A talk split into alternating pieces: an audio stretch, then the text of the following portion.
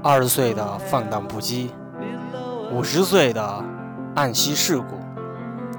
两条平行线因为电影交汇，看大片，聊工作，谈生活。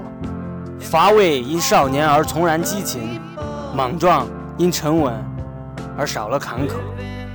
引得大电影，小心得。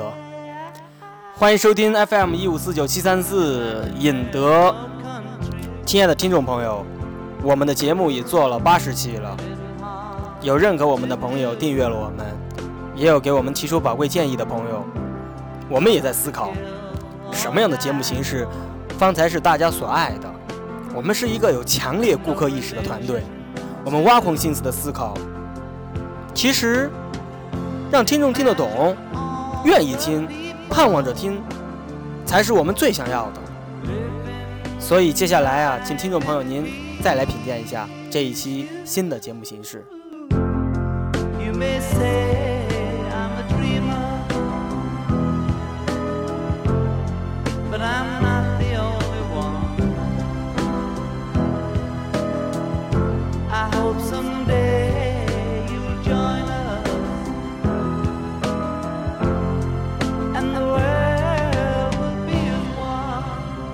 今天我把大卫芬奇的《致命游戏》重新又看了一遍，因为最近痴迷于洗脑和心理方面的研究，所以就将《致命游戏》和洗脑术链接了起来，重新解读这部电影。电影的剧情是这样的：一个成功的银行家在四十八岁生日的时候，收到弟弟的一份礼物 ——CRS 俱乐部的游戏卡，他渐渐迷失在这个游戏中，最后从高楼上跳了下去。百度上是这么说的：说这部电影中会有很多心理学看点，通过心理游戏治愈心理创伤。我不这么认为，我所看到的是三点：一、理性无用；二、环境洗脑；三、感性获胜。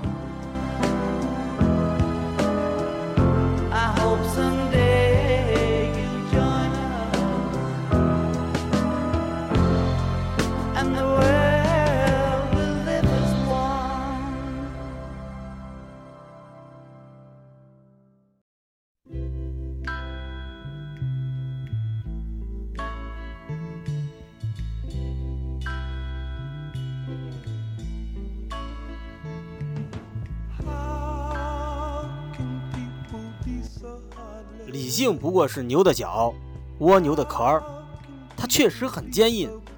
牛角蜗牛壳所保护的却是最柔软的部分，一旦被攻击到最柔软的部分，也就宣告了生命的终结。为什么理性如此的无力呢？因为环境洗脑随时随地都在你身上起作用。人处在环境之中，人尚且不能很好的控制自己。更别说改变、控制环境了，但人所处的环境却时刻影响着你。下雨、打雷、车祸、地震，每一个都会撩拨起你的情绪。一旦你的情绪因环境而改变，那我可以很确切地告诉你，你被洗脑了。电影里男主角一步一步地走向失控，本质就是环境洗脑。他只能被动的因为环境的改变而做出改变，所以这是不是人类的悲哀呢？人才不是万物之灵呢。你会发怒吗？你会嫉妒吗？你有欲望吗？这些都是你体内埋藏的感性的种子。感性呢，是人生来就有的，不带任何修饰的。相对于理性呢，它更原始。感性是推理证明不可触及的地方，感性的种子是情绪欲望，结晶是感情、信念和信仰。生活是属于感性的，生活的真正内容和主题是感性，人生的目的一定是感性，人生的乐趣在感性之中。感性是具备知道自己想要什么的能力，感性是人生动力的源泉。儿童没有很多理性知识的指引照样活得很快乐。因为儿童知道自己想要什么。理性告诉我们要远离洗脑源理性告诉我们要克制欲望。理性告诉我们看到危险恐惧的时候我们就应该跳出来而不是任由它驱使。感性的我们跳得出来吗？当我们成为感性动物的时候自我命运的控制权已经不在我们手里。美国电影致命游戏你是酒神迪奥尼索斯派来的救兵吗？